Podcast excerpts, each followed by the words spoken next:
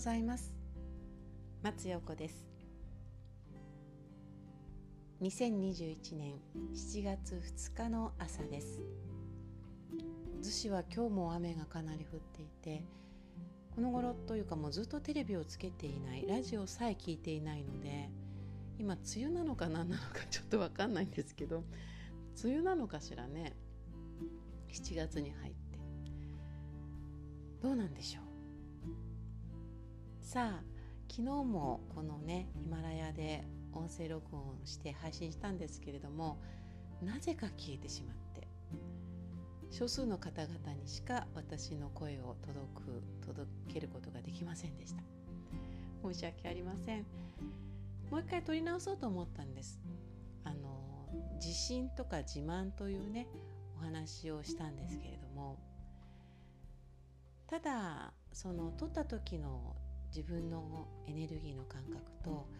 もう一度撮り直そうと思った時の自分の感覚にもう違いがあったのでこれはこれ届けられた方々だけに届けたものというふうにして私の中でおしまいにしました。なんかこう7月2日でしょ？今日。2021年も後半になってもうかなり私もスケジュール帳を見ると12月まで入っている予定が多々あってただその中でこう自分がいかに自分らしく生活ができるか自分らしく生きることができるかなということをきちんとねオンしながら自分の中でこう流されず時に流されず自分自身をしっかり見つめながら生活していかなければいけないなと。生活していきたいなというよりももうそれをすべきというふうに私に課してですね、えー、2021年後半を進めていきたいなんていうふうに昨日は手帳を見ながら思いました。こうやって生きていくとこう予期せぬことって起きますよね。例えば仲良かったお友達もしくは、幼少期親友だったとかね。仲良かった子が突然いなくなってしまったとか。あとは家族が急にこう怪我をしてしてしまったとか。あとは何があるだろう。自分に考えてもみなかった出来事病気だったりとか。そういうことが急にこう降りてきたとかね。それを知ったとか。かそういうような状況に陥ることってあると思うんですね。ただよく言われると思うんですけれどもあの神様って宇宙って耐えることができるもの乗り切ることができるものだけをその人に渡す。そういう試練っていうものはそういうことがこう超えられる人にだけ渡すっていうのをよく聞きますよね。なのでこうその中にもちろん悲しかったり苦しかったりこうもがいている状態体がね心がもがいている状態になりつつあっても一歩ちょっとこう俯瞰してそこに入り込み入り込みすぎてしまうといらないエネルギーを使ってしまう。例えば免疫が急激にぐっと下がってしまったり。します。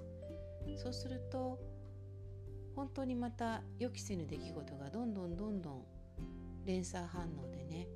自分に入ってくる。これもまたエネルギーなんだなということをこの頃感じています。今マイナスなねことを言いましたけれども予期せぬことっていい面もいっぱいありますよね。こうここでこんな出会いがあったとかさあとは欲しかったものやことがこんな時にここで出会えたなんていうようなそういうこともあります。すべてが奇跡ですよね。この奇跡尽くしの生活奇跡尽くしの人生をいかにこう柔軟にフレキシブルに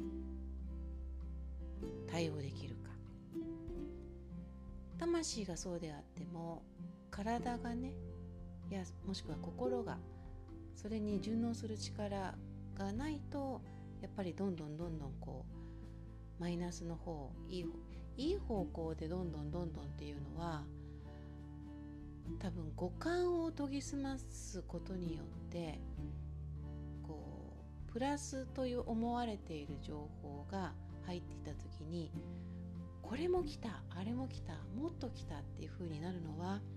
その五感の研ぎ澄ませ方だと私は思ってるんですね。なのでやはりあのドルフィーリングでも毎日毎日やってもらってますけれども自分の感覚を研ぎ澄ますということ。そして松陽子クラブ松ラブでも運動と瞑想を通して自分を見つめること。そして自分の変化に気づくこと。そういうことを皆さんと一緒にやってますけれどもそれって本当に本当に大切なことなんだなというふうに感じてます。皆さんはいかがでしょうか？奇跡が起きた時。奇跡と言ったらどちらかというとプラスということですよね。そんな時にはもっともっと五感を研ぎ澄ませる。逆にマイナスと思われるようなこう予期せぬことができてしまった時出てしまった時は柔軟に対応する心と体を常に持っている。これも五感を研ぎ澄ませていることが大切なのではないかなというふうに感じます。さあ2021年後半。